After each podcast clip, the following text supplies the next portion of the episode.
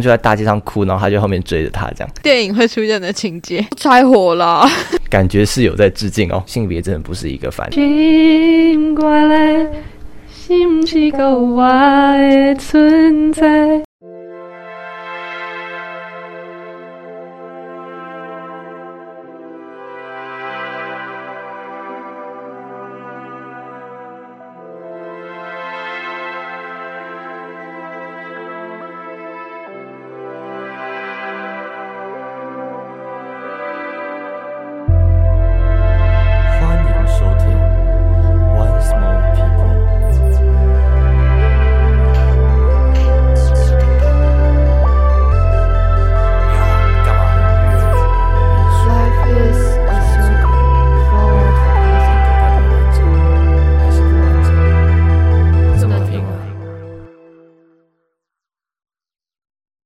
Hello，大家好 This is Sean，，and this is Dufo。您现在收听的是 One Small People。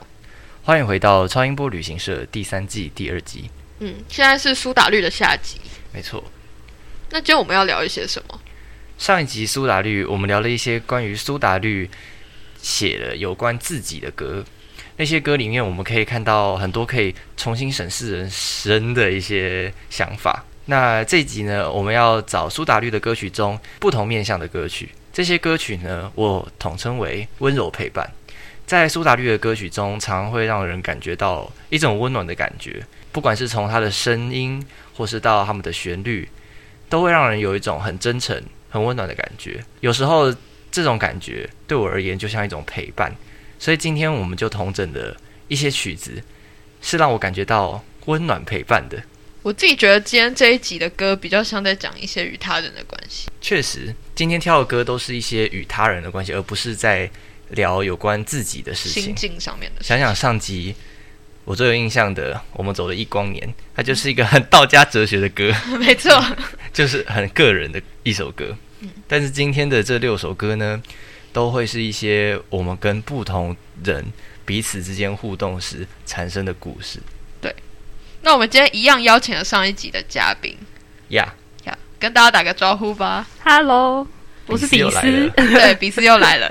米尔顿·梅洛夫曾经说过，将关怀理解成帮助他人成长，就是关怀的基本模式。我感受到对方既是我的延伸，也是独立的个体，而且有成长的需要。对方的发展与我自身的幸福感是绑在一起的，而对方的成长使我有被需要的感觉。然后这段话是我从网上抄过来的，反正 这段这段话我觉得诠释的很好，呃，它很完美的诠释了我们今天要聊温柔陪伴这件事情。对啊，那我们今天的第一首是要介绍的歌是《这天》。这天这首歌出自苏打绿的第三张专辑《无与伦比的美丽》。不晓得大家听了第一集了没有？《无与伦比的美丽》这张专辑呢，其实相较于他们前面两张专辑，蛮不一样的。第一张专辑是他们的同名专辑嘛，第二张专辑是小宇宙。第二张专辑小宇宙是一些对社会的批判，而第三第三张无与伦比的美丽加了比较多古典音乐的元素在里面，所以这在当时而言是一个还蛮崭新的乐风。我觉得其实苏打绿的歌很厉害，是明明都是在他们比较早期的歌，可是现在听起来一点都不旧。换句话说，他们其实走的蛮前卫的。对，想想想想，我们上一集聊的一样是这张专辑《白日出没的星球》，就非常的撼动人心。对我想十年后听也不会觉得他老了。对啊，所以在当年，其实真的是一种划划破时代的创举。那我现在先为大家介绍一下，念一段歌词好。OK，够深刻了吗？来躺下吧，让我轻抚你安慰，伤害我后的疲累。够尖锐了吗？看我的疤，用温柔包覆勇敢，给喘息的你笑脸。生命从来不觉得自己对谁该负责任，太多虚伪情节的表面，模糊陌生的眼。请让我在你身边，一起穿越这条街。请让我在你身边，一起纪念。够痛快了吗？我知道啊，躲在你利刃之内，骄傲的自卑作祟。够鲜艳了吗？血染的花，被你刺满的双手，刻擦干你眼泪。生命从来不觉得自己对谁该负责任。我们看了编造的谎言，就如此轻易将彼此化成碎片。太多虚伪情节的表面，模糊陌生的眼。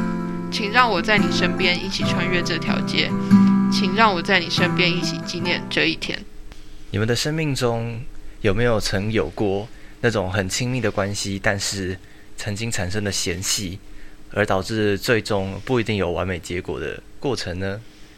这首歌其实就是想要聊聊亲密关系中很容易伤害彼此的这些过程，而吴青峰想告诉我们的是，我们更应该要学会温柔陪伴彼此。所以这首歌，都佛大乍听的时候，以为是在写给恋人的。对，因为我想说，就是听起来是非常亲密，关系非常近，才会造成这么大的伤害吧。但其实清风自己说，这首歌他是在讲朋友。我们昨天去许错岗的时候，啊我们在播这首歌，你也说很喜欢，对不对？对。那你听到这首歌的时候有什么想法？可是其实我对这首歌开始更有印象，其实也是爱情耶，嗯因为我自己好像是一个很不会吵架的人，哦，所以在友情方面，我其实不是很会，就是跟人家起冲突或是什么样子。然后爱情对我来讲就是一段亲密关系嘛，然后那时候我觉得我做了伤害对方的事情，然后我后来反省之后，我也有写这首歌词给他，然后就说是这个意思。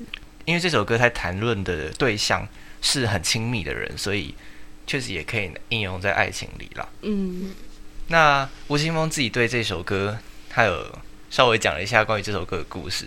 有一个还蛮有趣的是，他说这首歌其实是在嘉凯的机车后座下写出来的。嘉凯机车后座这么宽敞吗？竟然可以写歌？吴青峰在哪里都可以写歌，好吗？我们今天要诶，我们今天要介绍另外一首歌，也是很厉害的写出来的，有趣。等一下讲到。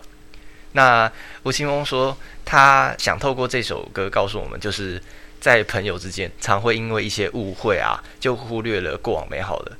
那另外一种情况是，像吴青峰这种人，就是他可能是一个歌手，那在网络上会引来，或是在媒呃在大众之间可能会有不理解或是谩骂。那他想对这些试图伤害他的人说：“你们伤害不了我，然后我会继续唱歌去安慰你们。”就是有一种很不爱的感觉，但我觉得也是吴青峰的一种坚韧和毅力吧。其实这首歌除了歌词的寓意之外，我也蛮喜欢它的编曲，诶，怎么说？就是那个钢琴真的让我觉得很舒服、很疗愈。因为我在听的时候，我发现它的开头的地方，它的钢琴其实有一点在致敬巴哈十二平均律。大家回去重新听，会觉得那个音型其实是有像的，但是好像不是在同一个调上面，就是哒哒哒哒哒哒哒哒哒哒哒哒哒的那一段旋律。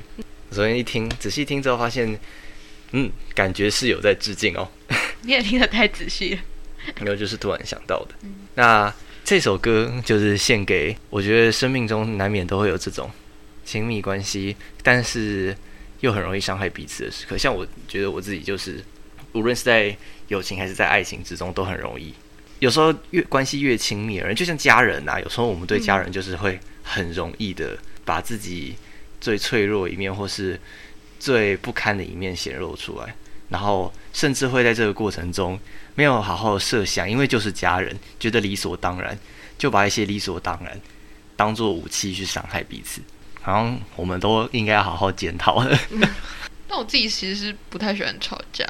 是吗？可是我觉得我们高中的时候，哦哦，对啊，我们高中的时候也没有到很平和啊。那一段岁月过了之后，迎来一个内心平静的时期，确实啦，暴躁的岁月。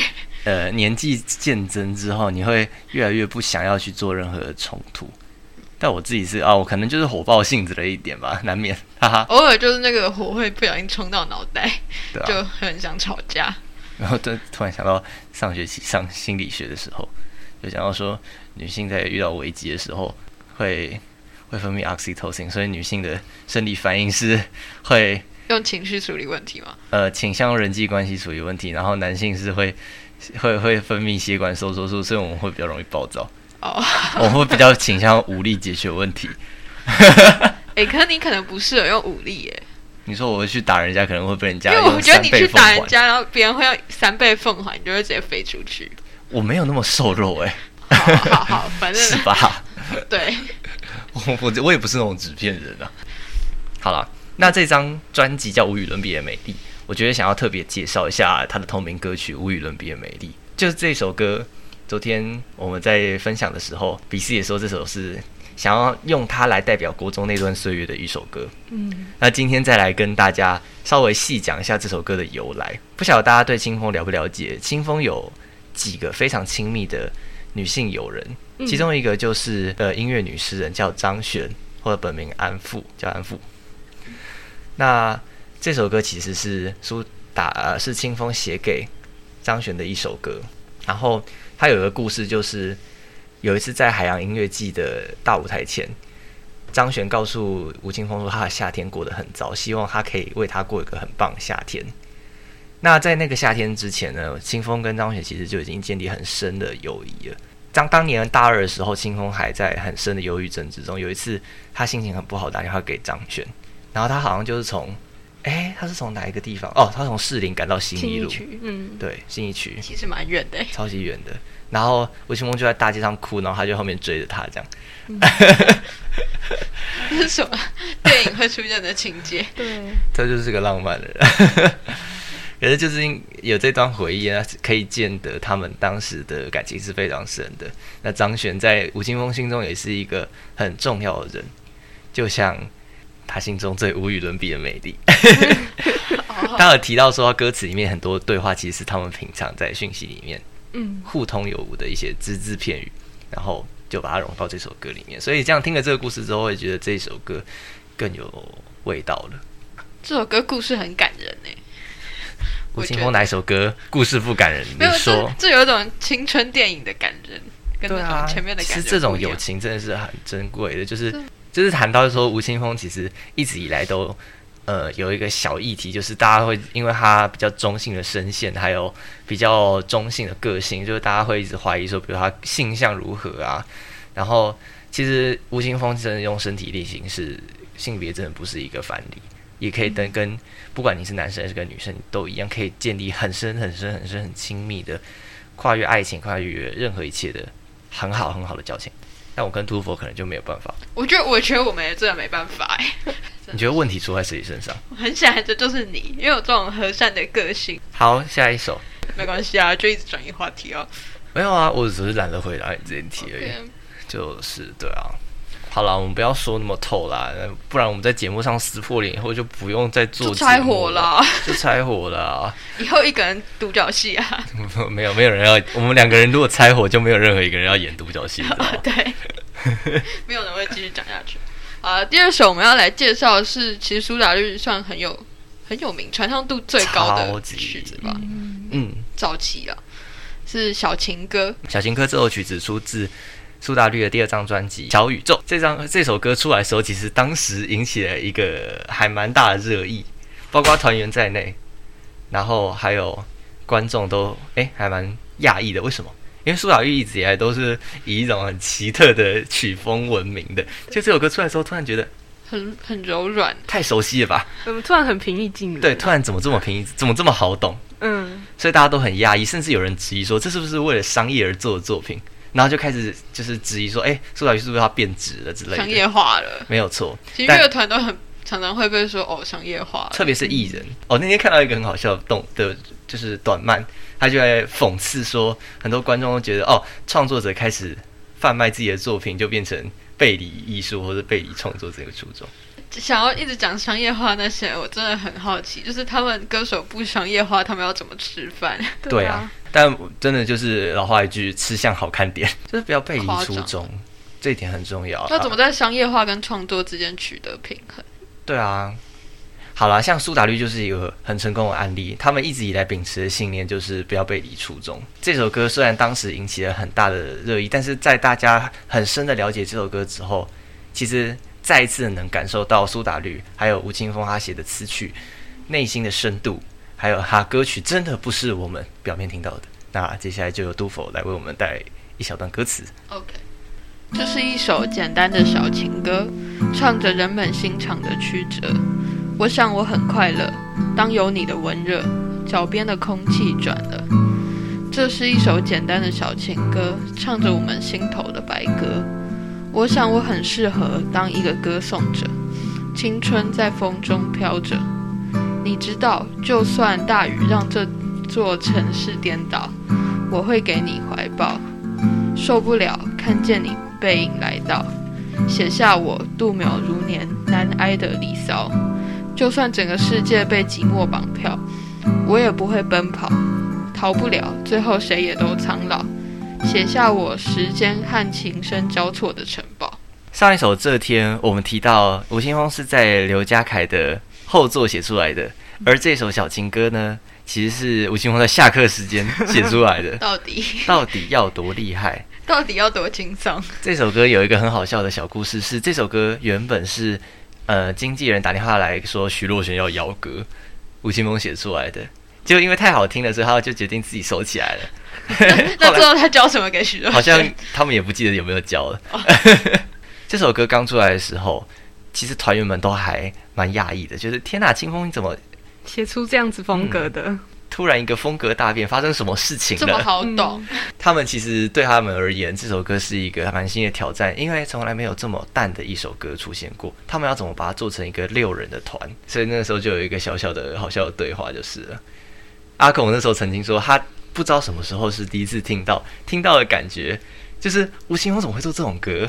这还不像之前那种恣意吟唱、和声乱七八糟的那种歌，然后还蛮舒服的。清风就回答说，他的意思不是说这个不好，而是之前的都不好。吴青峰真的很好笑哎，他讲话很幽默。对啊，其实这首歌歌词提到歌颂者，后来吴青峰又以歌颂者为歌名写了一首歌的。在他他们休团之后单飞的时候，的时候比斯昨天讲到。小情歌是你接触苏打绿的第一首歌，没错。那你要不要讲讲看，第一次听到小情歌的时候，有没有发生什么故事啊？或者是这首歌会让你想到什么事？我那时候就是国中，然后我觉得我跟大家都很脱节，大家都在聊偶像剧啊，都在聊什么，然后我就完全插不进话题。我觉得好像应该来听一点流行歌吧，好像比较能跟大家有话聊。然后我就听，我就上网找 YouTube，然后看到第一首是小情歌，我就点进去听。哦，听完觉得啊。就是还蛮平易近人的，怎么样怎么样？然后我那时候听完一个最怀疑的点是什么？就是我马上就去查维基百科，是那个小情歌苏打绿嘛？我想苏打绿有谁？然后主唱是清风哦，清风。然后我就听了下一首歌，然后听了下一首是你被写在我的歌里。嗯。然后后来听完我还，然后我就受不了，我就去查吴青峰。我只是我也想知道他是男生还是女生，因为我光听声音真的是听不出来。我那时候觉得自己超荒谬的。真的是很好笑哎。对，可是我一开始听也听不出来。哎，我也是。就像就像最近很红的那个池修也是，就是他们音域都是比较。还有什么周深啊？对，就是音域比较介于中间，我都分不出来到底是男生还是女生。没错。那杜甫，你对小情歌有什么印象吗？我好像记得我国中的时候也是在听这首歌，然后我们国中的音乐的期末考好像要唱歌，我就在台上唱这个。真的还假的啊？真的。现在想起来有点尴尬。那首真的是在我们国中那个时候，哦，我应该他应该是从我们国小的时候就发布了。对，真的吗？对，因为小宇宙很早的专辑，所以他应该红了好久了哦。对啊，谁不知道小情歌？谁不知道苏打绿？这首小情歌一样是在聊一个有关爱情的故事。那他的歌词非常的浅显易懂，但是他有给了我们一个很深的体悟。这首歌虽然是风云，当时好像是一个流行歌曲。对我而言，最触动人心的就是它的副歌，就是你知道，就算大雨让整座城市颠倒，我会给你怀抱。这首歌虽然乍看之下好像有跟爱情有关，但呃，一样的，它的歌词没有写的这么 focus 在爱情。所以这句话我会把它套用在各种人际关系身上。我觉得其实就很多都爱情和友情都可以通用，爱情跟友情都是一个很亲密的关系，然后就是温柔啊、陪伴啊，就还蛮通用的。就是小情歌，我也有写过歌词，我很那时候我很喜欢用苏打绿的歌词，比如说写作文 或者写给朋友信里面，我都会塞一两句歌词。然后通常都是写给很好的朋友这样子，所以我觉得，其实，在一段亲密的关系里面，苏打绿的歌会给人一种很温暖的陪伴。就是尽管我不在你身边，但是我希望借由这个方式，可以这样的一个形式，好像在你身边温暖你这样子。我自己的话，我会觉得，其实友情有时候深刻到了极致，也像谈了一场恋爱一样。嗯，有时候是了，不知道，可是爱情里面更多的是伤害吧。相爱相爱与痛苦并存，就痛苦比较多，是这样啊？友情好像比较不会有这种痛苦的感觉。相较而言，啊、我是不是太悲观了？听了大家听了这段会不会觉得哇，像是经历了什么？没有人在乎。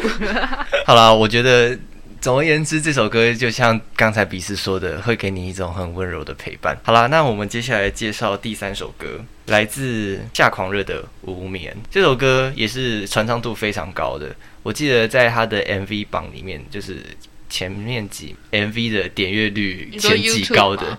对，《无眠》这首歌应该很多人很喜欢。还有一点是，它有两个版本，是非常值得一聊的一首歌。那这它有国语版和台语版。首先发布的是台语版吧？对，在《夏狂热》这张专辑。昨天有聊到维瓦蒂计划，维瓦蒂计划是一个他们从二零零七年无与伦比的美丽这一张专辑的时候，里面有一首歌叫《四季狂想》。从这首歌发想，他们想要做一个四季有关的一系列的作品。那其中第二张有关摇滚，他们在伦敦录制的《夏狂热》里面这首《无眠》很有趣，它是台语。因为其实无眠也不是摇滚，对这首歌很单纯的，它的台语版是很单纯的用吉他伴奏。它最主要的伴奏就是木吉他，然后会点缀一些电吉他。我觉得很棒的是这首歌，它的重头戏就是在主唱。吴青峰唱台语真的好好听哦。对啊，虽然我是听不太懂，要看一下歌词。那这首歌它在台语版里面最着重的就是在主唱，所以我觉得这样编曲其实不想走主唱风采，你可以很细腻的听到主唱在这首歌里面运用的转音，还有他的气息的运用，再加上台语独特的咬字和发音，其实就跟国语版有一个蛮大的区别。好吧，那多佛你要念段歌词了，你说台语版吗？嗯，有何不可？我觉得你们这段会剪得很辛苦哎、结果我开录之前尝试用过，但有一小段大概念了。好啦，那你念一段副歌就好。好，我我希望还记得发音。心肝嘞，是毋是有我的存在？伫你的心肝内，是毋是够有我的存在？永远拢伫等，有时阵嘛会无甘愿。想讲要做伙飞去一个心中。心心中。中美丽的所在，所有的一切，拢总甲你放放放做会。放做伙放做伙，希望你会。当了解。好啦，给你一个掌声，OK，你很努力了。《无眠》这首歌，它一样是跟爱情有关，是在讲一个失眠的故事。是 失眠故事，午夜梦回想着某个人的那段感觉啊，真的是，真的是有点太刻骨铭心了。我就想用一句话来形容，这真的很像刻在你心中的一段故事的，刻在你心底的名字。刻在你对，那这首歌的歌词啊，它不管是中文还是台语，都是在讲曾经有一段很深很深的回忆藏在你的心底，它不会过去，而你也不愿意让它离去。你就像那只死守花园的鱼，不愿游进大海，永远都在那个花园里，然后最后死掉。这么凄美吗 啊，？等下我讲的很，我讲的很粗俗，他用很漂亮的你讲的粗。俗不堪。他是葬在花园里。那我特别想要跟大家来自意学一下，就是他在副歌啊，他的每一段副歌的最后一句都是“却是鱼守在里面”，可是到最后一次的副歌变成了“像条鱼守在里面”。哦，我现在讲是中文版的。为什么用鱼这个形象？鱼其实就代换过去在记忆中的那个主角。嗯，你可以换成你。然后它有一个形象是花园，那只鱼就是在那个花园里面游啊游，那个花园里埋藏的就是深植你心中的那一份回忆。它不会往现在走，也不会往未来走。那只鱼也不会游出去，它也不会把这段你说释怀也好，或是忘记也好。我觉得 很多时候我们都会有一些不会想要让它过去，或是任性的不想要让这件事情消失在心里的一嗯其实我觉得无眠这个用无眠来讲回忆，这些刻骨铭心的回忆很贴切。就有些回忆你白天那种很喧嚣的时候是不会想起来，只有在夜半人静的时候，对，看见自己。或静下心来，就突然会涌上来。那在台语里面的，呃，在台语版本里面，我觉得它的用词比较比较像呐喊，比较像呐喊。它是用希望你会当了解，当做副歌最后一句。那最后最后的那一句，它补上一个为丢力，为丢力，挖挖一定顶蛋，就跟国语版不一样。国语版是守着幻影葬在里面，嗯，多诗意。但台语他直接讲了，为了你我一定等啊。台语很像一段口白，就是一段在跟对着人家讲。对啊，我觉得国语版和台语版，他们就好像正反两面的互相回应。国语版好像一层隐喻，然后台语版就是大声的让人大声的说出，就在直接跟你说了，不，好像青春爱情电影里面的那种张圈圈，我喜欢你，然后在雨中大喊，我一定会等你，喊哦还不可以我撑雨等，你，不可以撑雨伞，要淋雨这样，要淋雨，对。雨要很大。刘海要一条一条的插在眼睛上面，好丑哦。好了，反正我觉得这两首就是两个版本都很不一样，在编曲上面他们有很大的差别。在台语版，也就是《夏狂热》这张专辑里收录的，它的编曲很淡，就像刚才提到，只有吉他和电吉他这两个乐器。但是在《十年一刻》这张专辑收录的国语版里面，他们就是 full band 全上，然后在主唱的唱功上面也是有完全不一样的诠释。台语的声音呢比较服帖啊，我刚刚有讲到，就是跟发音有关，嗯台语的发音就是比较往呃共鸣的比较前面一点，哦但是那个呃这叫什么？哦，还有就是用比较多鼻音。然后国语的话，他这次吴青峰唱的，我觉得就是比较轻柔。那网络上也是，大家对这两首就会有一些比较啊，大家就会投其所好。大部分我看到喜欢的都是台语版了，感觉台语版比较多人翻唱过，就是有一种比较容易唱到心底的感觉。因为它比较直白。对，但是我觉得国语版又是另外一种，我觉得它是不同的心境的。嗯就是同一件事情，我们会用两种不同的角度去看，就是一样面对这种深层的回忆，所以我们会用不同两种心情。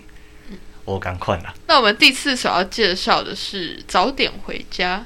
早点回家呢，出自《春日光》这张作品。刚才提到上一张是《夏狂热》，这张是《春日光》，这一套呢都是维瓦蒂计划。在我们介绍早点回家之前，先来再跟大家聊一下维瓦蒂计划。昨天我们不是有问到说，哎，维瓦蒂计划到底怎么出来的？嗯嗯其实就是来自无与伦比的美丽专辑中四季狂想，对不对？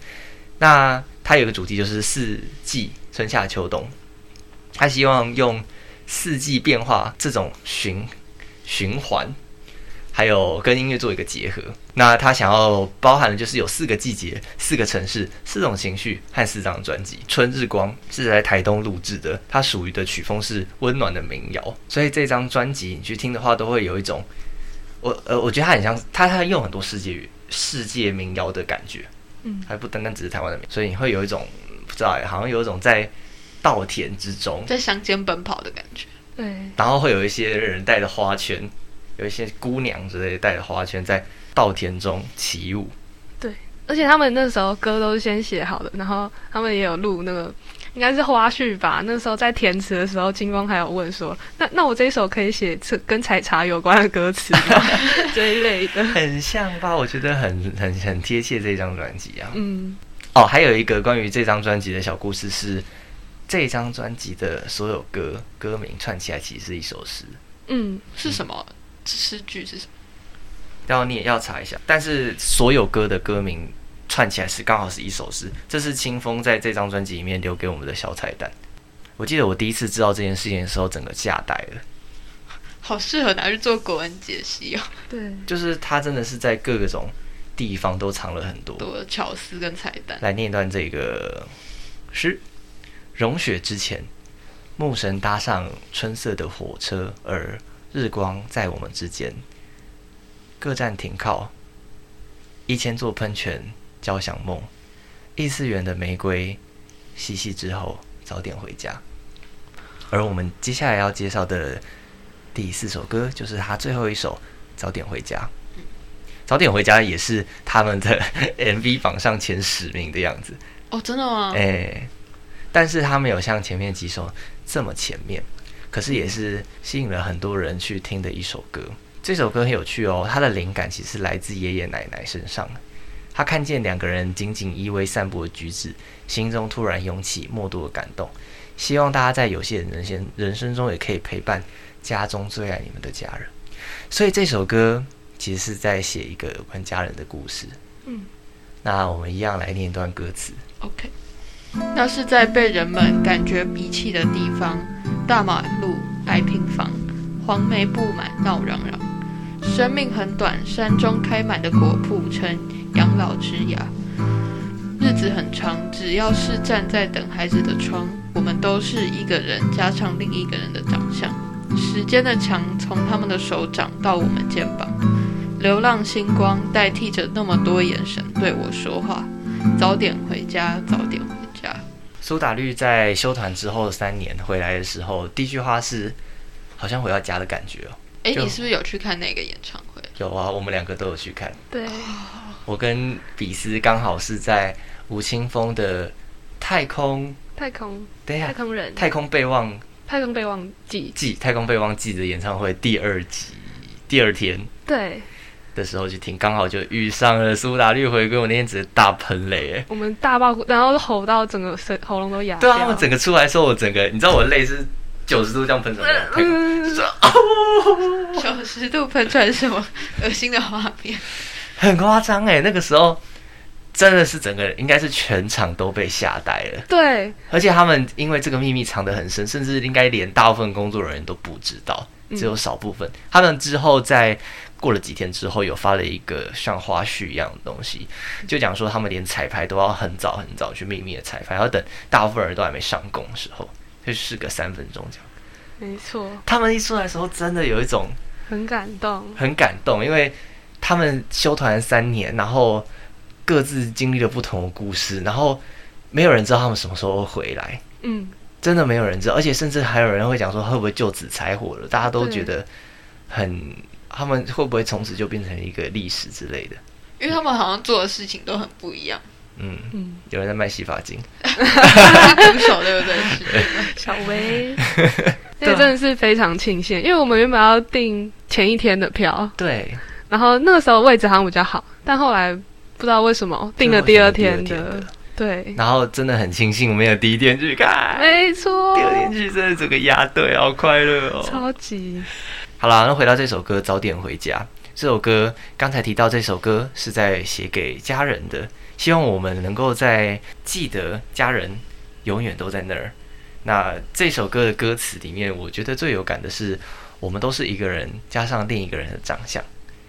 时间的墙从他们的手掌到我们的肩膀，流浪星光代替着这么多眼神对我说话。早点回家，早点回家，写的很像一个流浪戏子，好像在照镜子，或是在看见自己的时候，想起了自己曾经也被另外一个人叠加上的那种情绪。我自己最有感的也是这段歌词，尤其是一个人加上一个人的长相。或者说早上在洗脸的时候，就会觉得天啊，我怎么跟你们？对，为什么我跟我爸那么像？而且从他们的手掌到我们的肩膀，嗯，手掌是时光为什么在手掌上？就是皱纹变多，然后我们的肩膀就是我们长大，肩膀变宽了，或哦者长大了，所以这个时间就是哦，好美哦。因为我刚刚没有想到是这个意思。我们根本是在上国文课嘛清风老师又要上线了，对啊，有一种鼓励的感觉，就是他们就是比如说很常鼓励的方式就是拍拍你的背，拍拍你的肩哦膀，，对。耶，哦，对，对，耶，嗯。这个意境，我也觉得，哦，这意境很美。嗯，我刚读过去的时候，我没有想到。我一开始想到只是哦，可能岁月会在手掌刻下痕迹，然后你的肩膀也会跟着有所变化。成长，哦，对，还有手掌拍你的肩膀，这个画面也是，我刚刚想到手掌到肩膀是他们把担子交到我们手上，所以责任感要变重。嗯，嗯，确实啦，也有可能是一种责任。没错，好，那我们第五首也是一样，延续前面也是在介绍亲情的。那第五首是小时候，小时候，它不是来自任何一张专辑，它出来的时候是一张单曲。很有趣的是，这个故事是有关清风他和他爸爸之间的故事。在一篇访谈里面，我清风有提到，其实以前清风跟他爸爸的关系没有很好。小时候，他爸爸会家暴，会打他妈妈，也会打他，所以他以前对他爸爸多半是不谅解。一直到他爸爸离开前的几年，他才终于有一些机会能够好好的跟爸爸聊聊，才把当年那些爸爸藏在内心深处的想法，还有随着年龄增长，清风越来越能体会为什么当年爸爸会那样，那些失意不得志，其实都有原因的，变成暴力，这一切都是有原因的。所以清风对这件事情，从原本的不谅解，渐渐的换为一种嗯体谅，最后他就写下了这首歌《小时候》。他永远忘不了是某一天，他要从医院病房离开前，他爸爸突然叫住他，沉默了几秒，对他说：“你要加油。”他点点头，转身后，眼泪再也停不下来。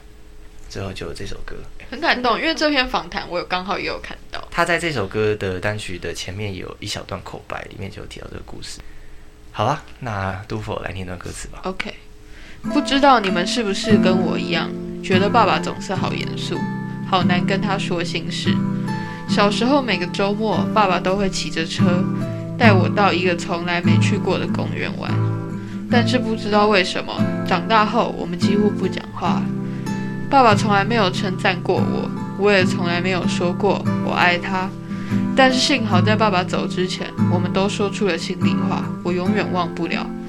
某一天，当我要从医院病房离开前，爸爸突然叫住我，沉默了几秒，对我说：“你要加油哦。”我点点头，转身后眼泪再也停不了。后来我写了一首歌给我爸爸，录了 demo，这样放给他听。小时候，我们的城市像郊外，我们的脚步很轻快。那时候天空很蓝，心很小，路很宽。长大后，我们的存在像尘埃，我们的距离被拉开，有时相处很难，想很多，话很短。我要爬上你的肩膀，我要眺望你的远窗。我忘了问，什么样的倔强让我们不说一句真心话？我要长成你的翅膀，我要拂去你的沧桑。我忘了说，心里的面的愿望，始终是要你的肯定啊！从你的温柔眼眶绽放。我相信今天他一定装上了翅膀，来到现场听我唱歌。这时候，我们的心变得柔软，放下了父子的身段，知道时间太晚，不要躲，不要散。不晓得大家听到这首歌的时候，有没有想起你们自己的父亲呢？在台湾华人社会里面，多半的父亲总是扮演着一种无法被人理解的角色，但其实他们内心可能也有着他自己也从来没有理解过的那些心酸。嗯，这些不为人知的故事，只会藏在他的心中，而他自己可能也不善表达。希望大家在听了这首歌之后，可以回想一下自己的父亲。不知道我听到这首歌的时候，有很深切的感动，是因为说实在的，我跟我父亲也没有非常的呃彼此相知啊。其实就是爸爸的角色，在我们的世界里很容易是这样的角色，是一个比较隐忍，然后不善言辞，也不太喜欢表达的角色。一来是社会造就，二来是刚好遇到，刚好我们的父亲是长成这副德行。但是虽然有时候很，虽然大多时候会让你觉得很厌烦，或者你会不了解、不懂他们在想什么，其实他们内心还是有这么一一片单纯，或是这么一片需要被安慰的。比斯，你有什么话想说吗？关于你的父亲？哦，对，就是我听这首歌的时候，其实很感动。我甚至听第一遍就听到哭，而且我听完就是把手机关起来，然后一一直哭，诶，一直哭，一直哭。我大概哭了这十多分钟有吧？不知道，我觉得这首歌还一直在陪伴我，因为我现在跟父亲的关系也没有说非常亲近啊，或是怎么样。然后可能很多他以前做的事情，我也没办法理解他为什么会做出这样的决定，或是说这样子的话。但是随着时间越来越长，然后再回去看一些这件事情，好像慢慢的可以理解他当初为什么会希望我可以这样做，或是希望我可以做到什么样一个程度，还需要很多时间，也很希望可以像清风这样子，跟爸爸有有点冰释前嫌的感觉吗？总之，这首歌献给每一个，无论你是跟父亲或母亲，特别是父亲，还不这么理解，但你心中还有一片属于他的温暖的话，这首歌可以陪伴你。好，那接下来就进入我们今天的最后一首歌，再遇见，来自《秋故事》这张专辑。这首歌传唱度也是很高的。今天介绍的这六首歌几乎都是非常红的歌。对，就是还蛮红。除了这天，这天也蛮红的呀啊！苏打绿的歌都很红啦。苏打绿我觉得很厉害的是，他们不管是主打歌还是不非主打歌，他们的差异不会很大哎，就都是那样子，所以每一首都很好听。再遇见，杜甫先念段歌词吧。OK，只一年的情节像大雨匆匆打击过的屋檐，还凌乱的房间像吉他用力刷错几个和弦。时间过了几年，我想我们都忘了彼此的脸，难道这叫有缘？我没想过我们会再遇见。故事已经翻了几页，忽然之间你忽略的，我忽略的所有细节，当初的猜疑好奇。爱恨成痴，早却已走远。忽然之间，你发现的，我发现的，所有改变，当初的微笑、眼泪、喜怒哀乐，都已抛在昨天。那一年的蜕变，像手术拿掉塞住心上的茧，还疼痛的感觉，像伤口，总得需要时间复原。掌管命运的神，多想问你，是不是打了个盹？难道这叫缘分？我没想到，在遇见的时刻。所有回忆青丝成雪。在遇见这首歌呢？哦，我其实没有查到太多关于这首歌的故事啊。如果有人我听过他有关故事，可以跟我们分享。这首歌谈论的是很多时候久违的、曾经的、的熟人。我们在遇见的时刻，他的故歌词描写的，哎，什么可能像一年之后重新。见面了，发现过去的很多很多情节都已经变成回忆了，不再那么在意的那个过程，忽然之间想通。其实我很喜欢这首歌，诶，我常常喜欢一首歌，就是有原因，或者他在陪伴我某个阶段的成长。但这首没有，我就是单纯那时候觉得听起来就是很顺，然后很喜欢他的歌词，很莫名其妙的，完全没有任何原因的。对这首歌有莫名的执着，就非常喜欢。这个感觉跟我雷同。再遇见这首歌，他在谈论的好像是什么，好像多年后的重逢。但说实在，我们至今，我至今还没有过这种类似的生命经验，可能还活不够多年吧？对吧？很难多年后重逢啊。对啊，那也不知道会不会活到那个时候了。再遇见这首歌，它是《秋故事》中专辑唯一一首在维瓦蒂计划后写的歌曲。比斯有一直提到维瓦蒂计划是一个很酷的计划，是他们不是边写边做的，他们是写好之后才分类的，分类然后归类好，排序好，然后开始填词。嗯，那这首歌比较酷的是吴青峰，他原本是要写给别人，就是写别人的故事，后来也是写下来之后发现太棒了，就是收进自己的专辑。那他的 MV 还蛮有趣的，是清风是在夜空下行走，然后阿拱孤独弹琴。嘉凯遥望夜景，小薇心仪随性和惬意，还有当时他们的老板林伟哲啊，这真是触景伤情啊！他们会再遇见吗？啊，这个就今天先别谈了啊。苏打绿后来的故事，对也是一波三折啊。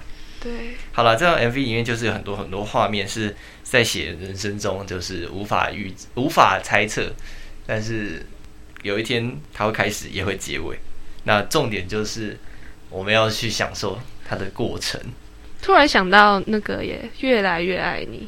对，那我们也之前也有做过这一集，大家可以去听。确实，我觉得这首歌跟《La La Land》的意涵有点像。没错。有时候我们无法预测未来现在如何，未来它不一定会跟你原本想的。一样一样，未来可能某种程度完成你现在的愿望，但也不一定会完成你现在的愿望 啊，就是不是那么完整完整啊。是什么是完整，什么是不完整？是啊，拉链的结局是他们都完成了各自的梦想，但他们失去了彼此。这个 MV 就是描述他们就是可能会过着另外一种人生这样。他们可能会失去彼此，但是他们完成自己曾经试下的某种梦想。没错。那回归这季主题，这样是完整还不完整？但或许重点不在完整与否，重点在于过程曾经拥有过。我们要聊一下苏打绿最近的近况吗？好像不太适合这集。对啊，这个苏打绿后来的故事就是他们在二零一五嘛，二零一五休团，二零一七休团，一七休团，二零一七休团之后休团三年，那这时候清风就单飞，后来就跟他们的前东家 闹不和，闹不和。现在呢，则以分身乐团于丁密在市面上重新出道，没错。而且他们最大的指导原则就是要做出跟苏打绿完全不一样的音乐。那最近我们在做这集的时候，刚刚好他们就准备正在发行他们的新专辑，预购中。没错，所以这集上线的时候新专辑早就发了，还没，他们九月才哎才发九月中，九月中，对。所以最近一个月是各那个他们的池塘怪谈，没错，试播集，他们真的很厉害，这张专辑超期待。别人都是影集，然后找歌来写。找人来写歌，他们是写一张专辑找人来拍戏，没错，就是完全跳脱哎。嗯，最后来为这集做一个总结吧。今天分享的六首歌分别是《这天》来自无与伦比的美丽，另外我们也推荐的无与伦比美丽中无与伦比的美丽这首歌。第二首是小情歌，出自小宇宙这张专辑，故事描写有关爱情的。一些温柔陪伴。第三首《无眠》来自夏狂热，还有十年一刻，有国语和台语两种版本，大家都可以分别去听听看，细细品味两种版本之间的差异。而这首歌也是在讲藏在内心的曾经一段很重要、很重要，但不会再回来的往事，特别是在爱情里痴痴等候的一个人。第四首歌叫《早点回家》，从爱情转移到了家庭。来自《春日光》这张专辑，《春日光》这张专辑的歌名是他们的每首歌歌名是一首诗，大家真的一定要去看，因为这个真的太酷了。那早点回家这首歌，呃，灵感来自爷爷奶奶的身影，希望大家嗯不要忘记自己的家人。第五首歌小时候来自小时候这张单曲专辑。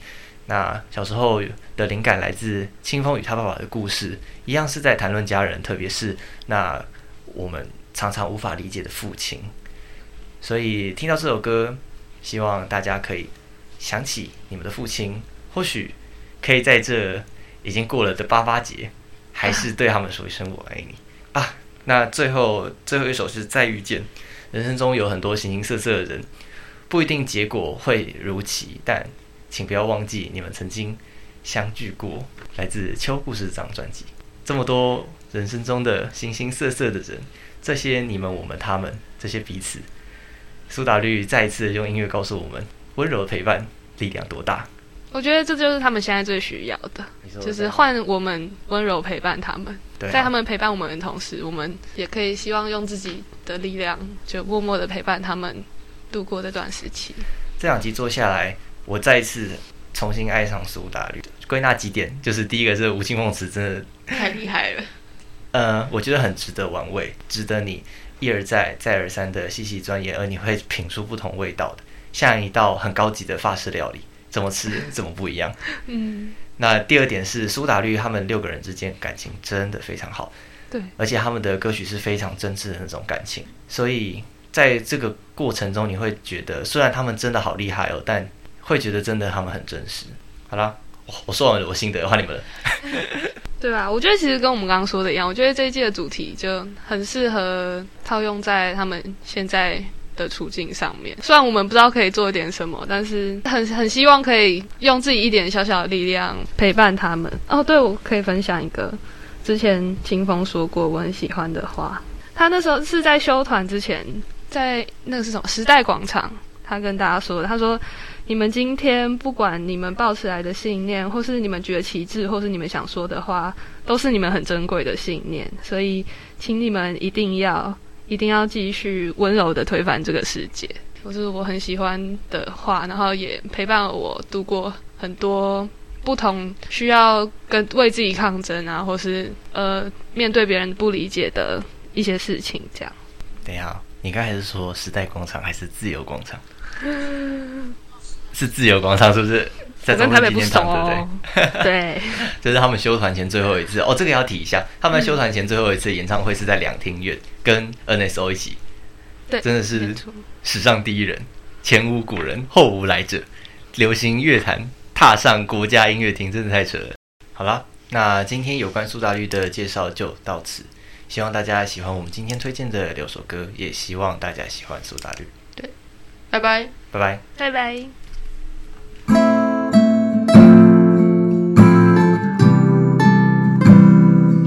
好啦，今天的节目到这里告一段落。欢迎至 Apple Podcast 留下五星好评，并给我们回馈哦。别忘了到各大平台追踪、订阅并准时收听。另外，我们最近成立了新的 YouTube 频道，One's Backyard 小艺人后院。我们将会不定期的更新一些废片上去，欢迎按赞、订阅、分享，并开启小铃铛。最后，别忘了回到 Instagram 找我们玩哦。Once more People，我们下次见。